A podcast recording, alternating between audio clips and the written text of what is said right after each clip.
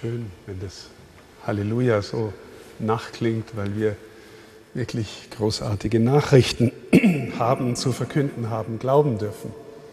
Ich weiß nicht, ob es Ihnen aufgefallen ist, liebe Schwestern und Brüder, in der zweiten Lesung, die wir gehört haben aus dem Brief des Apostels Paulus an die Galater, da steht in einer sehr verdichteten Form im Grunde in wenigen Sätzen das ganze Evangelium zusammengefasst.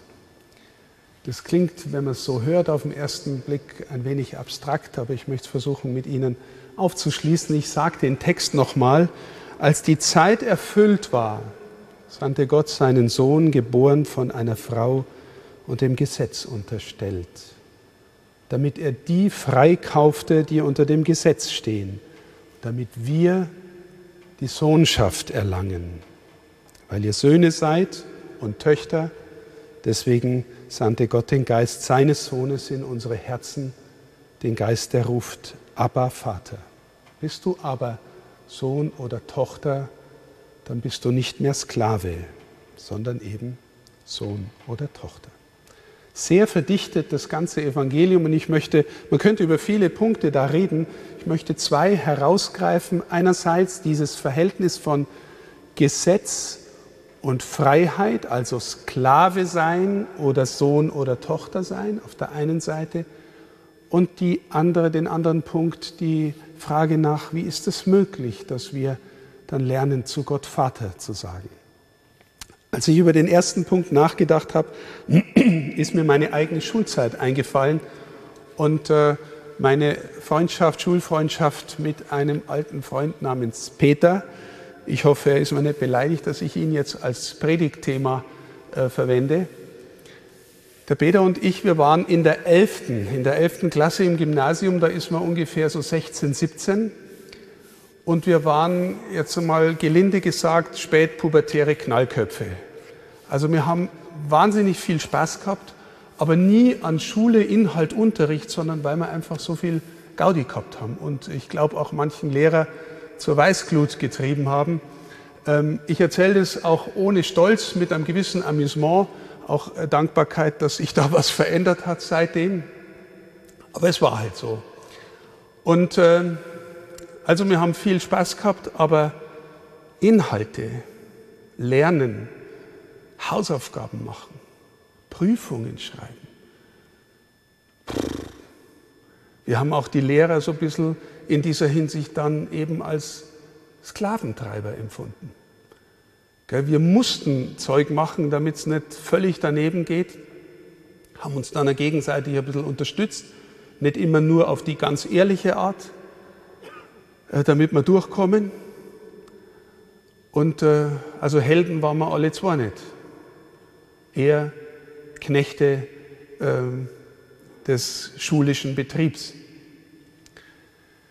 Und dann ist was Eigenartiges passiert in der 11., dann so im auslaufenden 11. Klasse, hat der Beda auf einmal seine Leidenschaft für Biologie entdeckt. Ich habe nicht genau gewusst, warum. Er war auch in einem anderen Kurs, in der Klasse war ich nicht mit ihm, wir waren in anderen beieinander. Und hat auf einmal begeistert angefangen, von Biologie zu erzählen. Und äh, später hat er dann gesagt, er glaubt, er hat, äh, es gibt viele verschiedene Arten von Intelligenz. Äh, viele hat er nicht, aber in dem Punkt hat er was. Und äh, er ist dann also offensichtlich auch gefördert worden von einem Lehrer, der ihm die Biologie hat schmackhaft machen können und der offensichtlich im Peter was gesehen hat, dass der das kann. Und dann hat er tatsächlich in Biologie äh, ein glänzendes Abitur gemacht. Ich nehme mal an, die mündliche Abiturprüfung war mehr eine, äh, ein Fachgespräch zwischen äh, Experten, weil er sich so in das Thema neu vertieft hat und so viel Freude daran gefunden hat, dass alles, was da vorher so gesetzmäßig daherkommt, für ihn Spielerei war. Prüfung war, naja, ich darf jetzt zeigen, was ich, was ich kann, was, ich, was mich interessiert, was mir Freude macht. Und äh, er ist gewissermaßen, wenn ich das in diesem Bild sagen darf, vom Verhältnis des Sklavenhalters und seines Knechtes in das Verhältnis der Sohnschaft und des Freundes mit dem Lehrer übergewechselt.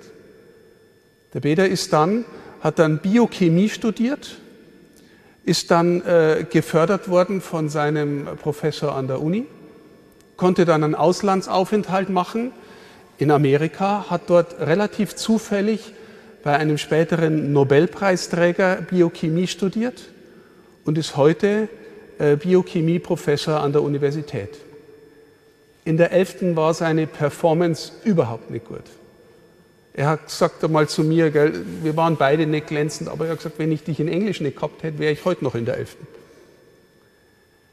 Das Verhältnis von Knechtschaft und Sohnschaft wird in so einem Beispiel verdeutlicht. Ein zweites Bild, das äh, uns alle vielleicht auch äh, betrifft oder betreffen kann, wir hören hier, dass wir Sohnschaft erlangen und Tochterschaft erlangen, Gottes Kindschaft. Stellen Sie sich vor, Sie sind ein Jugendlicher, eine Jugendliche in dem Alter, in dem damals mein Kumpel Peter und ich waren und ein bisschen wild unterwegs und aus irgendeinem Grund kommen ihre Eltern nicht mit ihnen zurecht oder, oder sie sind vielleicht nicht mehr da oder vielleicht sind sie verstorben. Ähm, und sie werden aufgenommen von einer Mutter, die einen Haufen Kinder hat und die sagt, okay, jetzt gehörst du zu mir. Wenn ich in diesem Bild das Wort Mutter sage, dann denken Sie sofort bitte immer mit Maria und mit Maria denken Sie sofort bitte mit Kirche. Sie werden also aufgenommen und Sie sagen, okay, ich bin dabei, kriege ich wenigstens irgendwie Gemeinschaft und vielleicht auch was zum Essen, bin einigermaßen versorgt, bin nicht so alleine. Aber die Mutter sagt, okay, ich bin dankbar, dass du da bist, ich freue mich, hab dich echt gern, aber bei uns lebt man ungefähr so und so. Da macht man sowas und sowas. Und sie merken, das ist, äh, verursacht ein bisschen Widerstand. Gell? Sie sind ja jung und äh, dynamisch und aber sie halten sich an die Regeln, ähm, damit, äh, damit das alles irgendwie glatt läuft und sie nicht wieder rausfliegen aus dieser Familie. Und nach und nach spüren sie diese Regeln, die da ihnen aufgegeben werden, die, äh, die, die auch gehalten werden von denen, die da dabei sind, die laufen irgendwie darauf raus, dass es da einen älteren Sohn dieser Mutter gibt, der irgendwie diese Regeln mitbestimmt und der von den anderen verehrt wird. Und sie fragen sich nach und nach im Begegnen mit diesem Sohn, wer ist es eigentlich? Und je näher sie sich mit ihm beschäftigen, desto mehr merken sie, dass er sich eigentlich ganz intensiv mit ihnen beschäftigt. Und nach und nach spüren sie, der wird wahrscheinlich echt viel für mich tun. Also sie machen mal wieder Mist in der Schule und spüren, er haut sie raus. Er geht zum Direktor und sagt, hey, so schlimm war es nicht und ich krieg den schon hin. Und sie spüren nach und nach, der wird vielleicht alles für mich tun. Und die anderen, die dabei sind, erzählen ihnen, dass er alles für sie tun würde, weil er für sie auch schon alles getan hat. Und so nach und nach lernen sie diesen großen Bruder in ihrer Adoptivfamilie kennen und verehren ihn. Und dann fragen sie sich vielleicht irgendwann, wo ist eigentlich in dieser Familie der Vater? Und je näher sie ihren großen Bruder kennenlernen, desto mehr spüren sie, der spricht vom Vater. Und das, was wir da tun, wenn wir zusammenkommen und irgendwie religiös sind, das bezieht sich schon auf ihn, aber durch ihn auf den Vater. Und sie beobachten ihn, wie er vom Vater spricht und merken plötzlich, ja, der ist, der ist innerlich ganz bei dem, bei dem, von dem er spricht. Der ist innerlich ganz mit dem verbunden. Und sie spüren eine Tiefe und Schönheit und Wahrheit, die ist unglaublich. Und solch eine Liebe. Und sie haben Sehnsucht danach, auch dahin zu finden. Und fangen an, den großen Bruder wirklich auch gern zu haben. Und Sie wissen, liebe Schwestern und Brüder, wenn man jemanden gern hat, dann wird man irgendwie so ähnlich wie der. Dann fängt man an, so zu reden und vielleicht auch manchen, manche Bewegung, manchen Gesichtsausdruck, manche Redewendung zu übernehmen, wie selbstverständlich.